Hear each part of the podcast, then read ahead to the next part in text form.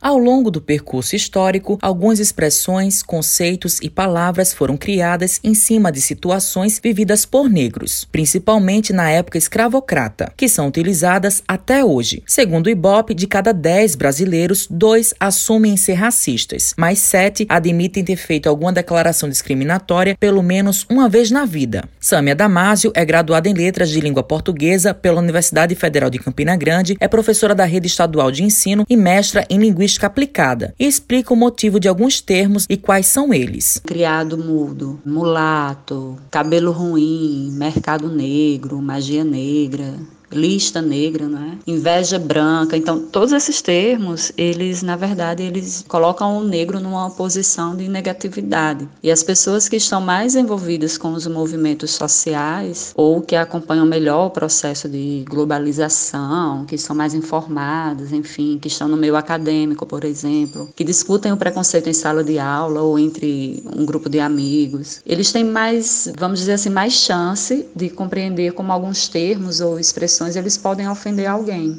Portanto, o que a gente precisa é entender que passar a não utilizar alguns termos considerados racistas é um processo, né? não é algo que vai acontecer da noite para o dia. A pesquisadora ressalta que o primeiro passo é falar sobre o racismo e exercer a empatia. Nós precisamos falar sobre o preconceito, precisamos falar sobre o racismo e sobre os termos que são considerados racistas. Compreender que as pessoas que fazem parte do grupo são as únicas que podem falar se um termo é ofensivo ou não. O que eu posso fazer, por exemplo, é escutar essas pessoas. Não é um processo fácil, principalmente porque as próprias pessoas que fazem parte do grupo, elas nem sempre entram em um acordo com relação a qual termo usar. Há pessoas que preferem ser chamadas de negras e outras que preferem ser chamadas de pretas. Eu, que não faço parte desse grupo, eu preciso perceber isso, respeitar e aceitar esse processo de identidade que é deles. Jane Santos é historiadora, cantora e ativista